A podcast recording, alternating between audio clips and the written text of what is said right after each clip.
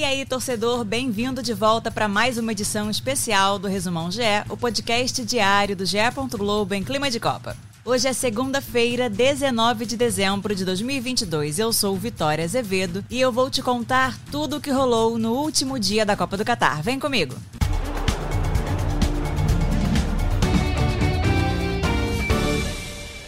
Acabou, a Argentina venceu a França nos pênaltis e conquistou o tricampeonato mundial. Em jogo cheio de emoções, as seleções empataram por 2 a 2 no tempo normal e após a prorrogação o título foi decidido nos pênaltis. O primeiro tempo foi todo dos hermanos. Aos 22, Messi abriu o placar para a Argentina. Dez minutos depois, Di Maria ampliou com um gol de contra-ataque. A França só reagiu na segunda etapa. Aos 33, após marcação de pênalti para os franceses, Mbappé foi para a cobrança e marcou o primeiro na partida. E o atacante não parou por aí. Cerca de 3 minutos depois, Mbappé marcou mais um e chegou ao empate. O tempo normal terminou em 2 a 2 e a partida foi para a prorrogação. Aos 3 minutos do segundo tempo, a Argentina saiu na frente com mais um gol de Messi. Em seguida, mais um pênalti para a França e mais uma vez Mbappé foi para a cobrança. O atacante balançou a rede e de novo igualou para os franceses. Com um gol, Mbappé fez história mais uma vez. O jogador foi o segundo em todas as edições da Copa a fazer um hat-trick na final. Com o placar em 3 a 3, o jogo foi para as penalidades. O próprio Mbappé foi o primeiro a bater e balançou a rede. Do lado da Argentina, Messi foi o primeiro e também acertou o gol. O atacante Coman perdeu a cobrança e os hermanos ficaram na vantagem. Dybala marcou para a Argentina logo depois. Chouameni perdeu o segundo da França. Paredes marcou para a Argentina e Colomoni também marcou para a França. Montiel foi para a cobrança e se balançasse a rede garantiria o título mundial dos hermanos e garantiu com o placar final de 4 a 2 nas penalidades. A Argentina venceu a Copa do Mundo do Catar. Com a vitória, a seleção argentina volta a levantar uma taça de Mundial após 36 anos. Os hermanos também foram campeões em 78 e 86. A vitória foi também muito importante para Lionel Messi, que conquistou a sua primeira e única Copa do Mundo aos 35 anos.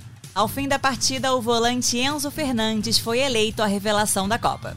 Emiliano Martinez foi escolhido como melhor goleiro. Mbappé, que marcou oito gols no Catar, foi o artilheiro da Copa e recebeu a chuteira de ouro. Lionel Messi, o grande nome da Argentina, foi eleito o melhor jogador da competição. Com o título, a Argentina leva também o prêmio de 42 milhões de dólares, cerca de 225 milhões de reais.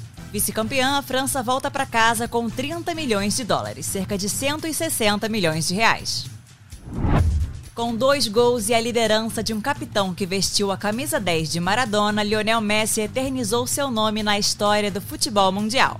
Mesmo afirmando que o título encerra sua trajetória pela Argentina em Copas, Messi garantiu que deseja atuar em alguns jogos como campeão mundial antes de deixar de vez a seleção.